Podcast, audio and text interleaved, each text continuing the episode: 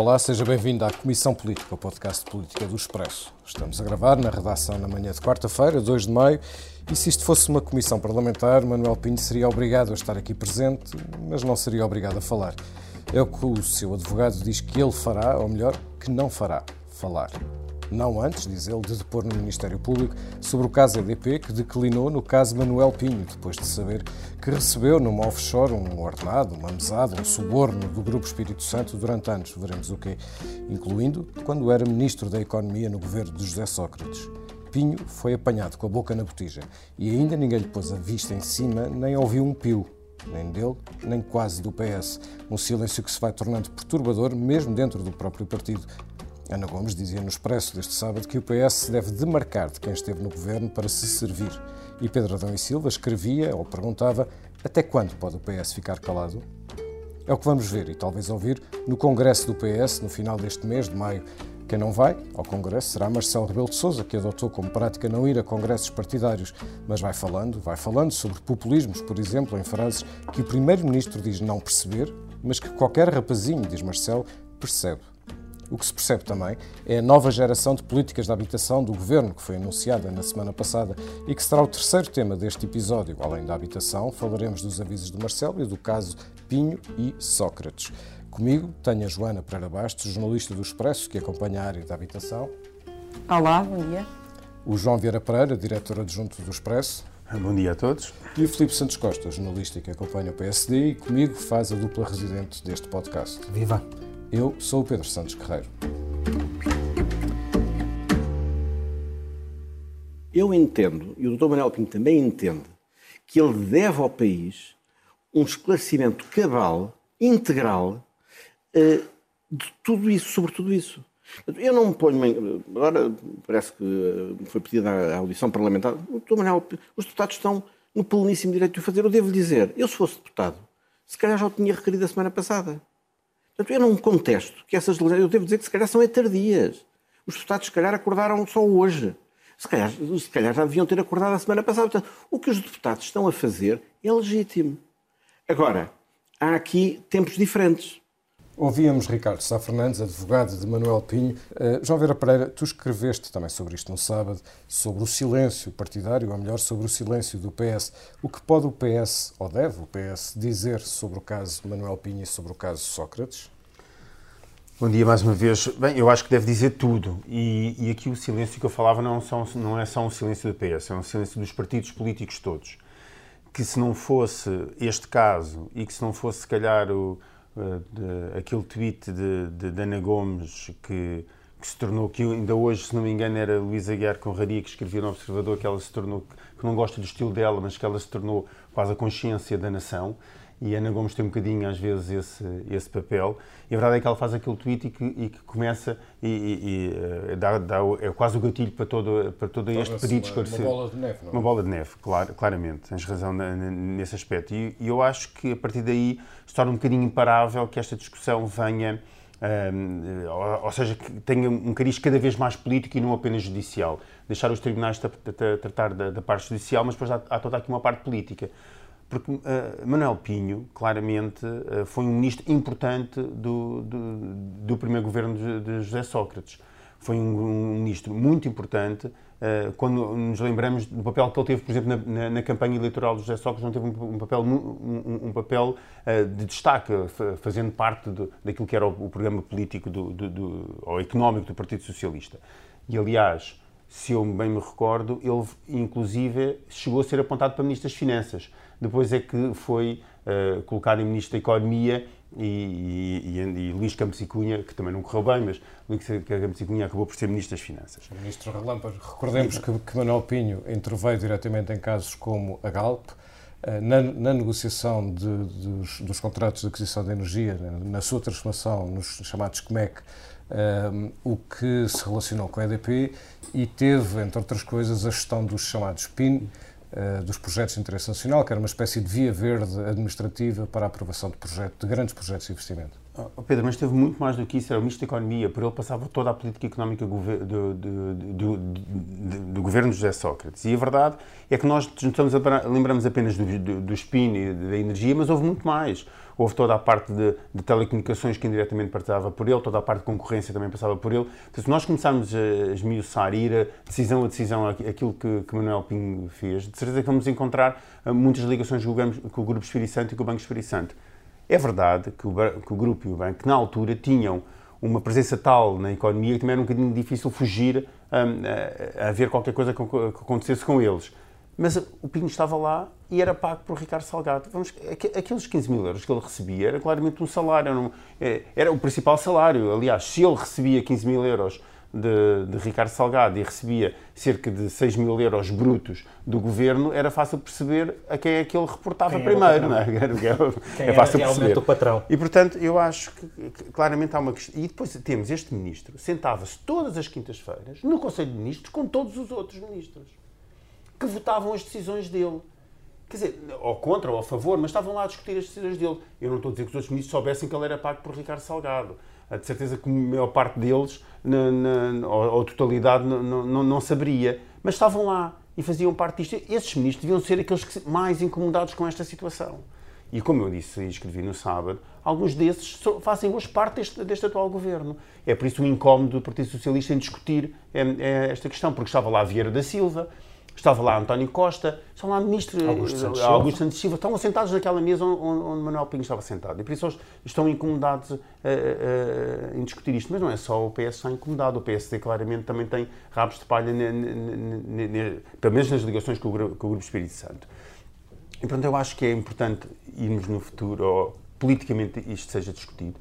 É muito importante que, que aconteça. Duvido que aconteça no, no Congresso do, do, do PS António Costa não vai querer ter esse, ou não vai querer que seja no Congresso do PS que isso seja discutido. Vamos à Comissão Parlamentar de Inquérito agora que vai avançar sobre este, sobre este ponto.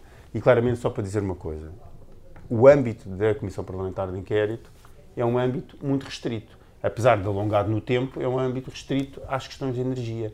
E mais uma vez, voltando aqui atrás daquilo que já dissemos, o Manuel Pinho não, não mexia só nas questões de energia, mexia em muito mais coisas. E, portanto, ligar apenas uh, uh, esses supostos subornos ao pagamento de Manuel Pinho apenas às ligações de energia é muito pouco. É muito pouco porque eu acho que aqui estava em causa muito mais do que, do, do que a mera energia. Só para dar um, um, um só que uma chega, toda a gente se lembra, uh, eu pelo menos lembro bastante bem, no, já no final do governo de José Sócrates, ou muito perto do final, uma célebre a entrevista de Ricardo Salgado a defender com unhas e dentes as PPPs rodoviárias, a dizer que era a melhor solução para o país, continuámos a, a apostar no betão. Uh, ele não tinha nenhuma construtora, mas alguns dos seus maiores clientes, enquanto Banco Espírito Santo, eram construtoras que precisavam de financiamento para lhe pagar a ele. Portanto, isto tudo mostra a influência que o Banco Espírito Santo tinha e, e, e que por isso é muito restrito fechar este assunto apenas na EDP. A EDP é apenas um caso onde, é, onde o Banco Espírito Santo era minoritário, com uma participação muito pequena, aliás. Os ganhos indiretos pela, pelas ações da EDP nem eram por aí além. Claro, podia ganhar por outros negócios, mas a verdade é que uh, o Banco Espírito Santo e o Grupo Espírito Santo ganhavam pela economia toda. Por isso acho muito pouco falarmos só sobre energia nesta Comissão Parlamentar de Inquérito. Esta Comissão de Inquérito vai eh, debruçar o seu trabalho começando em 2003, portanto apanha o fim do governo do Drão Barroso, apanha o curtíssimo governo de Santana Lopes, durante o qual eh, são definidas as regras para transformar o Sky em Quebec e depois apanha uh, o governo de Sócrates, que em 2007, utilizando essas regras, uh, aplica os Quebec e chega ao governo de, uh, vai chegar ao governo de Passos Coelho. Filipe, o que é que nós podemos esperar desta comissão de inquérito? A primeira estranheza em relação a esta, a esta comissão de inquérito, e eu pego no que dizia o João, é perceber exatamente o que é que vai investigar. Porque há, há, muita, há, há, há, muitos indícios que tornam o caso de Manuel Pinho absolutamente excepcional, mas aquilo que, que vamos sabendo sobre o objeto desta comissão de inquérito acaba por normalizar Manuel Pinho. Repara, uma coisa era a comissão de inquérito investigar aquele dinheirinho que Manuel Pinho recebia todos os meses de Ricardo Salgado enquanto era ministro. Outra coisa era, por exemplo, investigar as decisões que Manuel Pinho tomou, ele, Manuel Pinho, enquanto foi ministro, favorecendo o universo Espírito Santo e a EDP também, pronto, investigar as, um, as decisões de Manuel Pinho enquanto foi ministro. Se a comissão de inquérito fosse sobre o primeiro ponto, aqueles 15 mil euros, era pouquinho.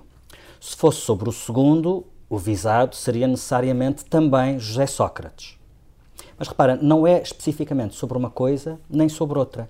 Aquilo que se percebe é que o Bloco quer investigar os contratos de energia celebrados por, pelo Estado desde 2003.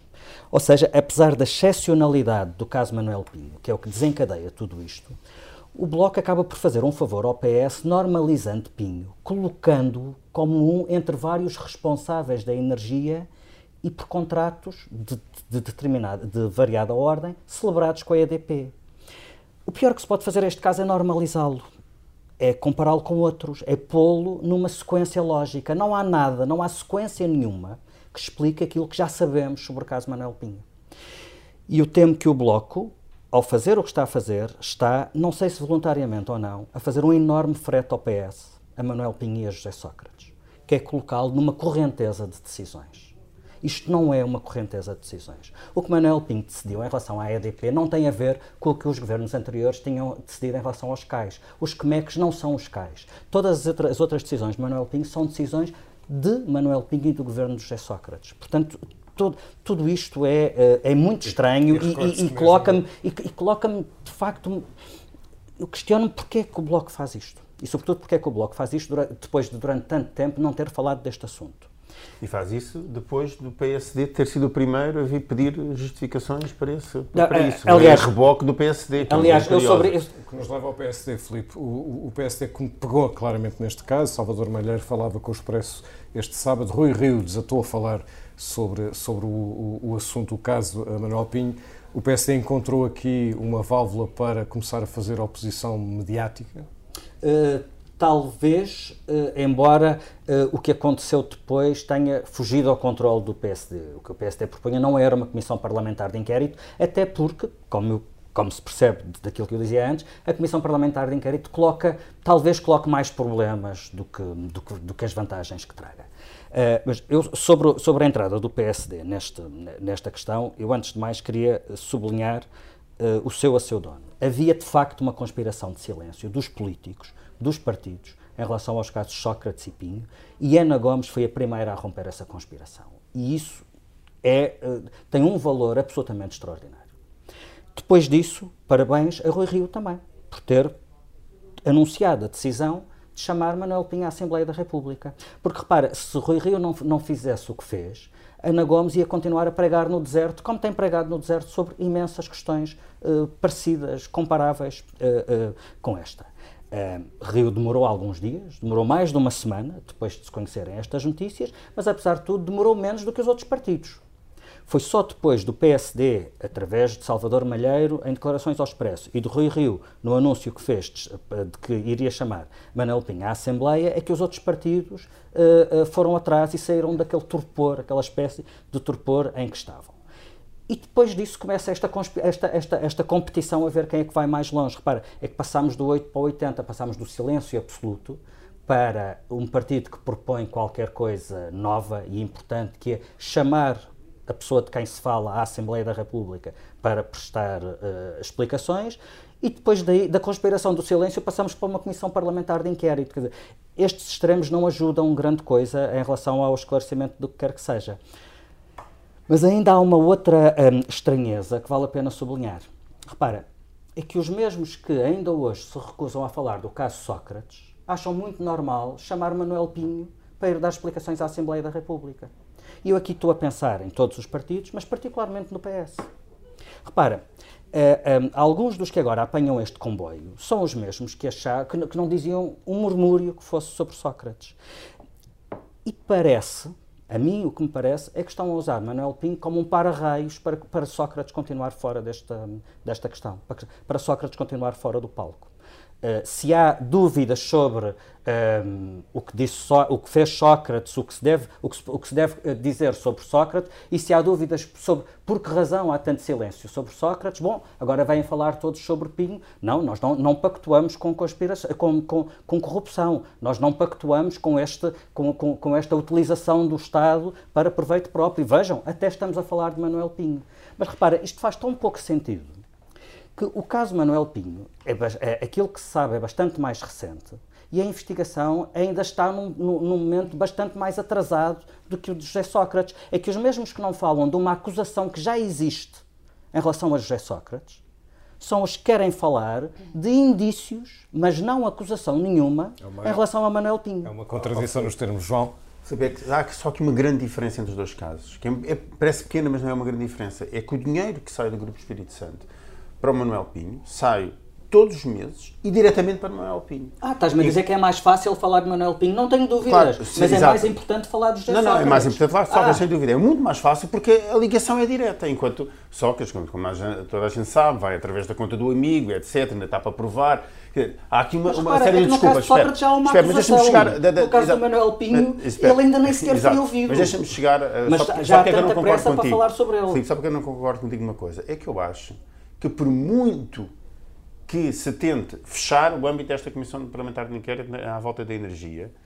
Por muito que se tente fechar esta Comissão Parlamentar de Inquérito à volta de, de, de Manuel Pinho, Sócrates será sempre referência em qualquer investigação que exista no, no, no, Mas eu não estou a falar de investigações, eu estou a falar de política. E portanto, e, portanto Sócrates continua é a não existir não, no discurso político. Deixa-me deixa só acabar. O que eu estou a dizer é que vai existir com Manuel Pinho. Manuel Pinho, no dia em que se sentar Uh, e, e, possa, e que fale, não é? Porque pode chegar lá e ficar calado, mas no dia em que se sentar numa comissão parlamentar de inquérito, vai ter de falar de Sócrates.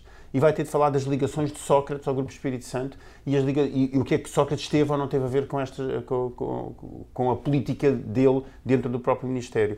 E, portanto, aí até pode ser quase como um como um calço na, na, porta para abrir depois para uma futura, quem sabe, Comissão Parlamentar de Inquérito sobre a José Sócrates, que se calhar já devia ter existido. Oh, João, mas o ponto é sempre o mesmo. É evidente que há uma ligação umbilical entre o que se passou com Manuel Pinho e o que se passou com José Sócrates.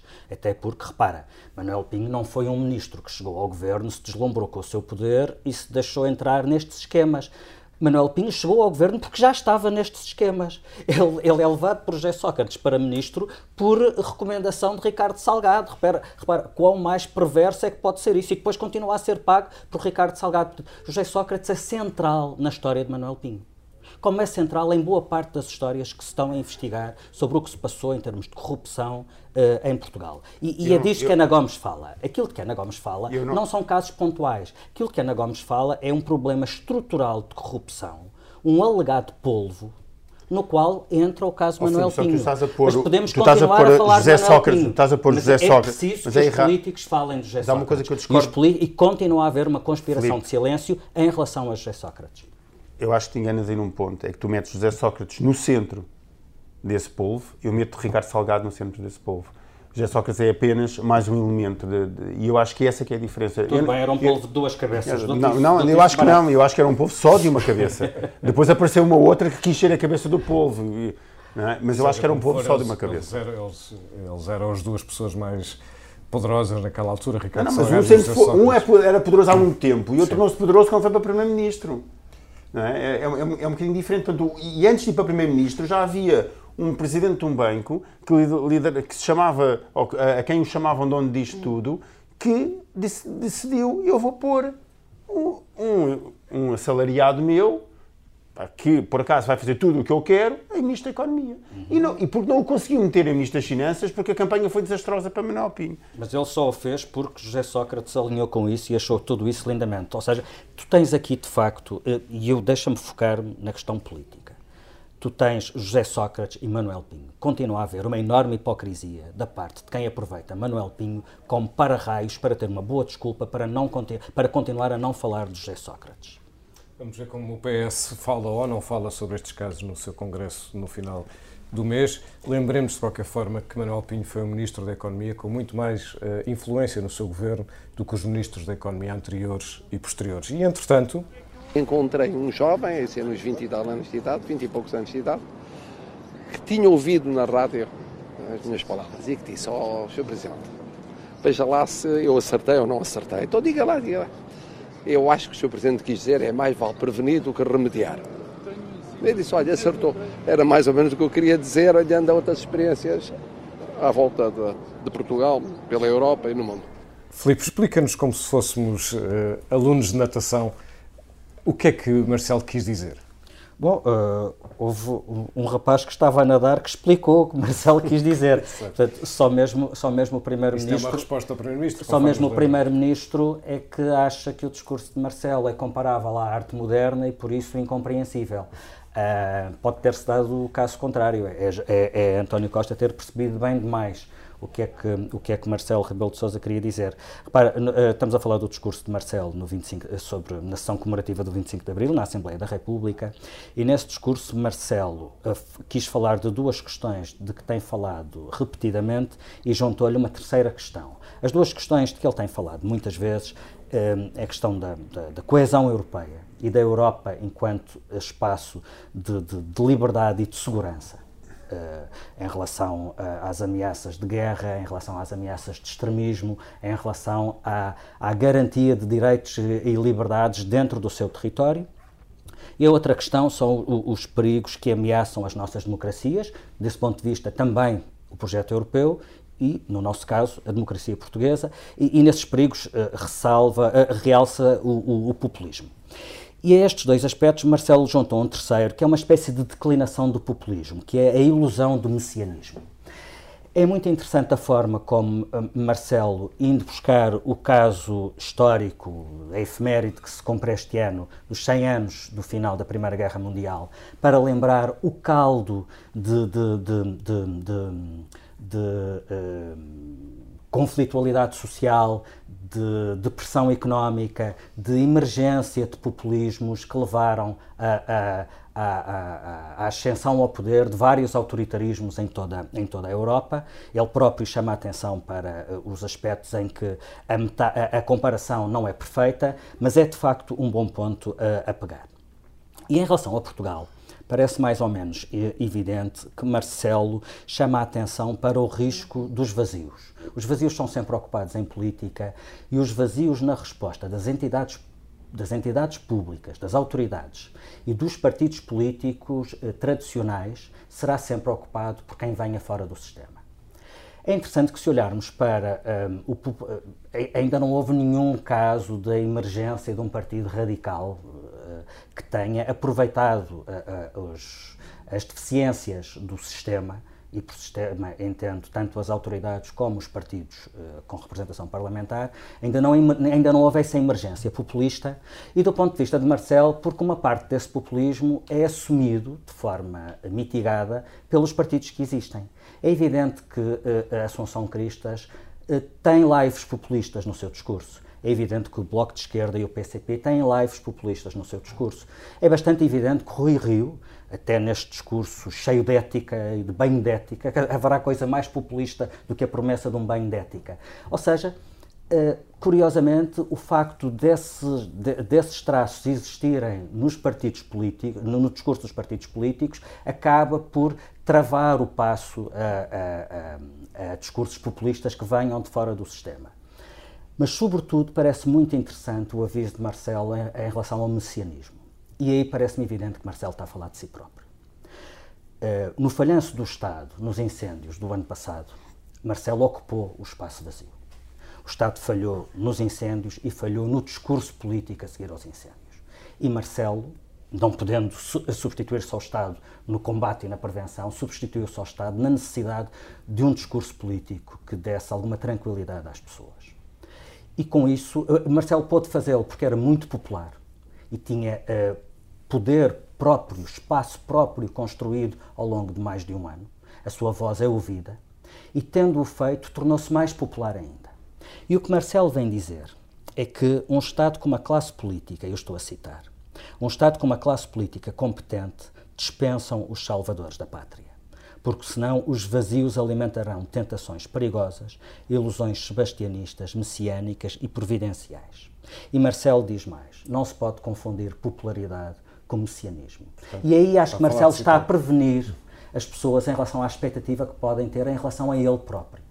Ele admite que é muito popular, ele tem trabalhado muito por essa popularidade, mas ele não pode, porque não quer e porque sabe que mesmo que quisesse, isso não existe. Isso dos salvadores da pátria não existe. E, portanto, dá-me ideia que Marcelo quer, sobretudo, pôr água na fervura em relação à expectativa que se possa criar sobre o papel que ele próprio possa assumir para equilibrar e para garantir o funcionamento do sistema.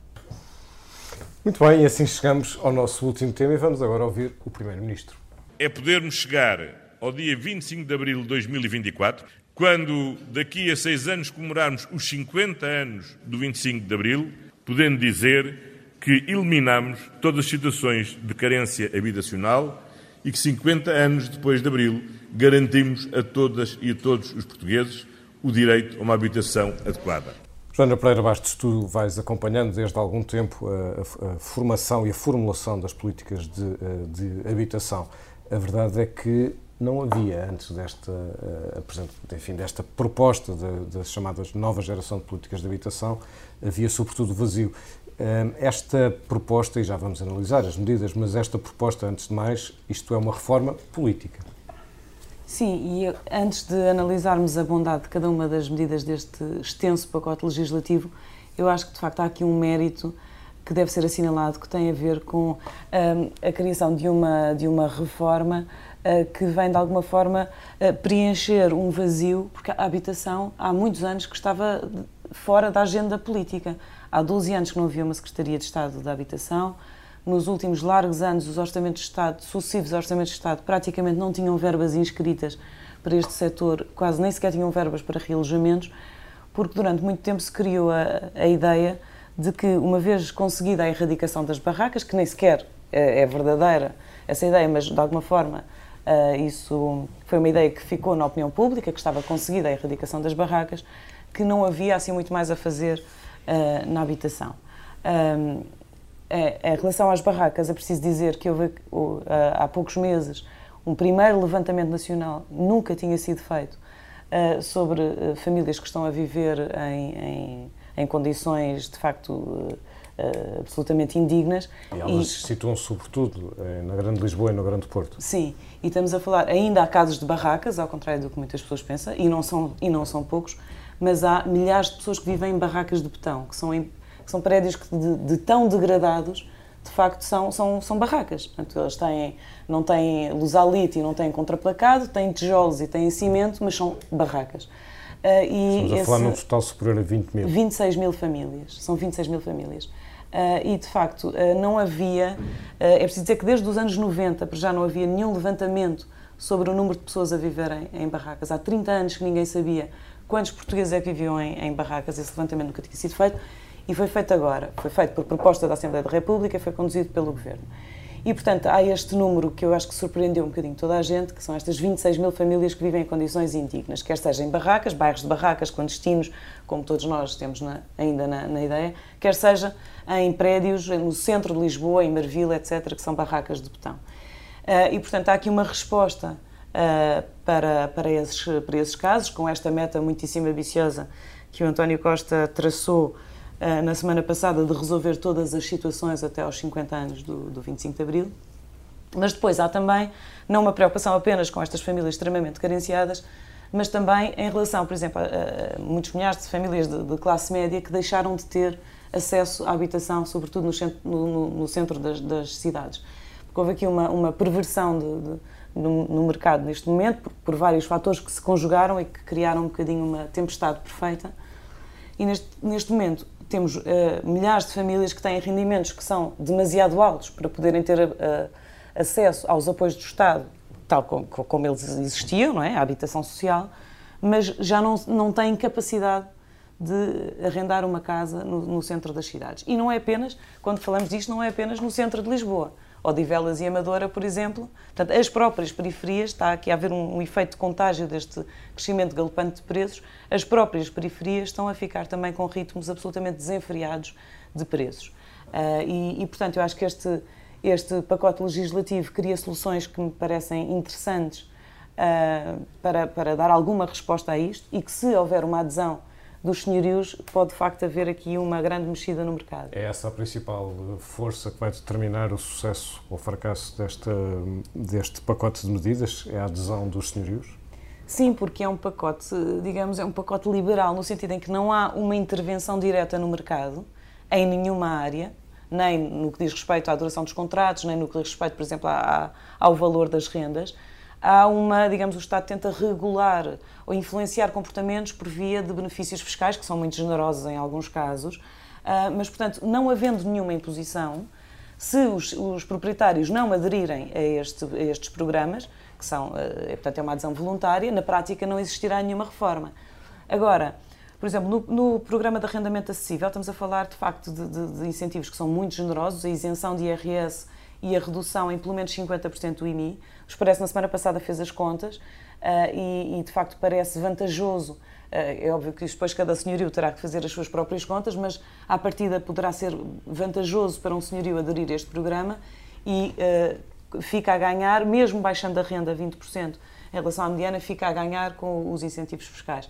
Por outro lado, em relação ao arrendamento de longa duração, no arrendamento a 10 anos, há aqui uma descida da de, de, taxa de IRS de 28% para 14%, eh, e, e, aqui este incentivo fiscal é dado independentemente do valor da renda praticado, portanto, mesmo que um senhorio cobre uma renda especulativa, digamos, ele pode ter acesso a esta redução para metade do IRS, e portanto eu acho que há aqui benefícios fiscais que podem ser vantajosos. E se houver uma adesão, que isso é, não vamos fazer futurologia, não sabemos, mas eu acho que há condições para haver alguma adesão por parte dos proprietários, é possível haver aqui de facto uma mexida no mercado. Entretanto, só, só para percebermos, enquanto foi apresentado esta, esta, este pacote, houve outras propostas ou enunciação de propostas que são paralelas, mas que apareceram no mesmo tempo e, portanto, criaram eventualmente alguma confusão naqueles que, que, que vão acompanhando estes assuntos. Por exemplo, a proposta de, de Helena Roseta, que não faz parte desta, deste pacote, um, como já apareceram também outras iniciativas do Bloco de Esquerda, etc., que vão ser levadas a Parlamento. Qual é o, o, quais são as várias correntes, se quisermos, ou várias uh, formas de evolução das políticas de habitação? temos esta do, uh, do Governo, da, da, nova, da nova geração de políticas de habitação, e vamos ter mais o quê em discussão no Parlamento? Na próxima sexta-feira uh, vão, vão estar em discussão os projetos do Bloco de Esquerda e do PCP, o PCP, em relação a isto, é uma, enfim, a proposta não, não surpreende vindo do PCP, é basicamente a revogação pura e simples de todo o regime de arrendamento urbano em vigor. Então, eles querem voltar ao regime de arrendamento dos anos 90. o, o, Bloco de Esquerda não é, isso, não é isso que pretende, mas, por exemplo, um dos pontos do, do Bloco de Esquerda, é, lá está, é a fixação de um, uma duração mínima de, de, de contrato, que o, que o Governo não quer fazer. Quando eu dizia numa proposta liberal, por exemplo, o Governo não quer determinar não quer eh, eh, criar, por exemplo, uma duração mínima para os contratos que existia até à chamada Lei, Lei Cristas de 2012, que acabou com isso, criando um efeito muito perverso. Por exemplo, eh, no ano passado, mais de metade dos contratos de arrendamento celebrados têm uma vigência de apenas 12 meses, o que obviamente não, não, não oferece nenhuma garantia de estabilidade a nenhuma família, não é? Obrigada, se calhar, de ano a andar com a casa às costas. Este, este conceito dos inquilinos precários. Dos inquilinos precários, exatamente. Quer dizer, se uma pessoa tem contratos de, de, de, arrendamento por um ano, quer dizer, de ano a ano, está com aquela ameaça de ter que fazer as malas outra vez e procurar casa e assim sucessivamente. Mas Isto é muito conhece esse efeito perverso, Joana, porquê é que o Governo não quer introduzir o período mínimo? Porque também sabe que isso também tem um efeito perverso depende do, do, período mínimo que estamos a falar. Se estivermos a falar de um período de 5 anos, eh, não tem, quer dizer, não, não, me parece que haja um efeito muito Se fosse assim tão simples, o Governo seguramente criaria um, um, período mínimo para os contratos. O que o Governo sabe é que não pode também criar obstáculos a que os proprietários entrem no mercado de arrendamento. Sim, sim, há, há de facto também aqui um, um, problema. Eu acho que, por exemplo, muito, muito do que o Governo espera eh, com este pacote é não tanto ou, ou, pelo menos não apenas a adesão de senhorios que neste momento têm as suas casas uh, arrendadas, mas conseguir que proprietários que não têm as suas casas arrendadas ou que têm as suas casas para outros usos, quer seja, por exemplo, para escritórios, para portanto, outros usos que não a habitação, quer seja no alojamento local, que para eles se torne atrativo a colocar a casa, as casas no mercado de arrendamento. Portanto, eles, esperam alargar o mercado de arrendamento. E, nesse sentido, de facto, querem por via dos benefícios e não por via das imposições. Posso só falar sobre este tema? Porque estava aqui calado, mas aconteceram-me. Porque eu, Estávamos os dois, mas não sei se é, temos é, para... é muito rápido. É que eu acho, eu, eu acho isto tudo inacreditável. E porquê? Porque nós estamos a cometer os mesmos erros, que é resolver as coisas com benefícios fiscais. Eu vou só recordar aqui um bocadinho. Primeiro foram os benefícios fiscais para a compra de habitação própria. Era, era uh, portanto, quem comprava habitação própria tinha um benefício crédito, fiscal no, no, no, crédito de habitação. Bonificado. Toda a gente ia ao crédito bonificado para comprar habitação, toda a gente passou a comprar habitação. A mesma coisa quando foi benefícios fiscais para os PPRs, toda a gente a comprar PPRs, PPRs, porque tinha benefícios fiscais. O benefício fiscal é uma forma do, de qualquer governo de conseguir moldar o mercado à imagem que eles pensam conseguir criar. Isto depois cria externalidades enormes, que muitas delas nós nem sequer ainda estamos a ver, mas criam externalidades enormes. Externalidades enormes. E eu posso só dar um exemplo. Do, Uma externalidade, do... para quem não é economista, é um custo indireto que, que surge no outro lado da economia provocado por Exatamente. uma determinada ação. O que foi que aconteceu? Que toda a gente passou a comprar casa por causa de tinha crédito de habitação bonificado e o mercado de arrendamentos desapareceu. São os, os tais efeitos não, não intencionados. Não é, é, é, o mesmo efeito. É, casa por causa Joana, é o mesmo efeito de que querem, querem turismo em Lisboa, querem Lisboa uma cidade moderna, mas depois não querem os turistas nem o impacto que isso tem na, na cidade. Então têm de decidir o que é que querem. Se, se querem, se, se, o que é que querem para, para é Lisboa. É, é. Desculpa.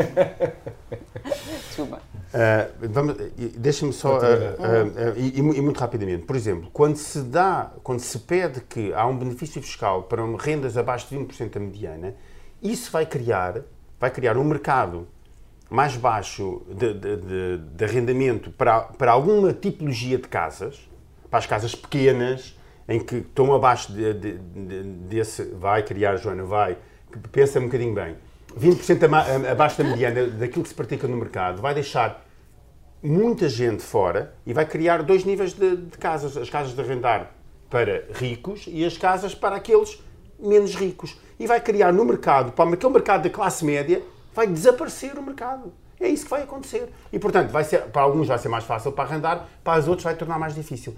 É muito complicado quando se brinca com benefícios fiscais, é, é preciso ter muito cuidado eu acho bem que o Governo legisle sobre este assunto e que se faça alguma coisa sobre o mercado de arrendamento, mas é preciso ter muito cuidado nas medidas que se põem em prática. Quando dizemos menos 20% da mediana, isso no caso de Lisboa quer dizer mais ou menos menos 30%, 35% do que a média. Não são conceitos exatamente iguais, mas aquilo que nós Sim. analisámos esta semana no Expresso Sim. Eh, apontava mais ou menos para, para, para, esse, para essas contas. E o que é que não nos sai da cabeça? João Vera Pereira. Olha, Pedro, eu nunca na vida corrompi ninguém. Uh, e, e, Ricardo Salgado, as palavras de Ricardo Salgado, a saída do Tribunal de Santarém, onde tinha sido acabado de confirmar um, a, a, a, coima que lhe tinha sido colocada pelo Banco de Portugal de 3,7 milhões de euros por causa da, da, da, colocação de papel comercial do Grupo Espírito Santo junto de clientes. E, portanto, depois de ter sido confirmada essa coima de 3,7 milhões de euros, por qualquer coisa que o senhor fez enquanto era presidente do Banco Espírito Santo, ele vem cá para fora dizer nunca na vida corrompi ninguém. E pronto, não me sai da cabeça essa frase. Filipe, o que é que não te sai da cabeça? Olha, na verdade não me sai da cabeça uh, boa parte da demagogia e do facilitismo milagreiro de algumas das propostas que estão em cima da mesa nesta questão da habitação, sobre a qual eu não pude falar porque o tempo já vai muito longo, mas há, há de haver tempo, há de haver oportunidade para mas isso. Estavas a falar de Helena Rosado. Uh, olha, não sei como é que adivinhaste uhum. e nem percebo porque é que vais para aí, uh, uh, porque é que fazes essa tentativa de adivinhação. mas, em todo o caso, aquilo que, que eu queria falar e que não me sai da cabeça é um caso de integração social de refugiados que eu fiquei a conhecer melhor no domingo. Há um restaurante em Lisboa, no Mercado de Arroios, que se chama Medze. Fantástico restaurante, e é um, toda a gente. É um restaurante de comida do Médio Oriente, Síria. onde todos os empregados são refugiados, a maioria deles são sírios, mas também conheci lá uma palestiniana, uma afegã e havia mais uma nacionalidade que agora não, uma iraquiana. Uh, eu fiz um workshop nesse restaurante de comida do Médio Oriente e aprendi a fazer hummus, baba ganoush, tabule e outras coisas absolutamente fantásticas com uma cozinheira chamada Rana. E um, este restaurante, que pertence a uma associação chamada Pão a Pão, está a fazer qualquer coisa de absolutamente extraordinário. Isto é realmente integração de pessoas como nós, que têm muita coisa para nos ensinar, nomeadamente a fazer estes pratos magníficos e isto isto é, isto é verdadeiramente integração. É um, é, um, é um projeto que eu não sei se terá sucesso, está a ter, espero que continue a ter e que possa ser seguido por muita gente. Lembramos que há vários projetos de integração, ao, ao projeto da Plataforma de Integração dos Sírios, ao que aliás está ligado o, o antigo Presidente Jorge Sampaio. Joana Pereira Bastos, deixa-me adivinhar, o que não sai da cabeça não tem nada a ver com isto. Não, embora tenha imensa curiosidade para conhecer esse restaurante que ainda não fui, já, já me disseram muito bem. É preciso chegar cedo. que é bom sinal, o sinal está sempre cheio. O que não me sai da cabeça é uma notícia do Expresso da semana passada, que tem a ver com a investigação uh, da Justiça que está a ser eh, feita sobre 163 jogos do Benfica, que são uh, todos os jogos uh, do Benfica nas últimas cinco épocas. E eu acho que é preciso, de facto, caso, obviamente, caso estes indícios se comprovem, é preciso haver consequências muito sérias disto, porque isto lança a suspeição sobre todo o futebol português eh, é preciso lembrar que esta suspensão, suspensão envolve todos os títulos do, do Tetra do Benfica e, portanto, de uma vez por todas é Quase preciso. engasgavas quando disseste tetra, Engasgo-me por causa desta suspeição, porque eu, eu, eu é engasgava-me se estivesse no teu lugar. Deixa-me adivinhar, só gostas de voleibol agora. Grande jogo ontem, grande jogo, grande jogo. Ainda estou com a voz um bocadinho rouca por causa todos percebemos de que cor é o coração. não, mas aqui não tem nada a ver com, com clubite, acho mesmo. Tem a ver com justiça e é bom pôr as coisas na sua. Um, enfim. Uh, realçar isso é um caso de justiça que tem que ser levado até às últimas consequências. Pois a mim também o que não me sai da cabeça uh, é um assunto muito parecido. A vida não está fácil para um benfiquista como eu. Uh, eu estava no Porto este fim de semana, quando o Benfica perdeu com o Tondela, um, e pude, enfim, testemunhar não apenas a vida da, da, da, cidade e da sua relação intensa com o seu clube no próximo fim de semana. Tudo aponta que assim será. Estar nos aliados será uma grande festa para uh, portistas, mas lembremos, há aqui um pequeno significado político que muito provavelmente vai acontecer no próximo fim de semana, que é, uh, esperando-se ou confirmando-se que o Porto seja uh, campeão, o Porto vai voltar a celebrar na Câmara Municipal do Porto, coisa que não acontece há muitos anos, porque, como nos lembramos, Rui Rio não abria a Câmara e Rui Moreira vai abrir a Câmara.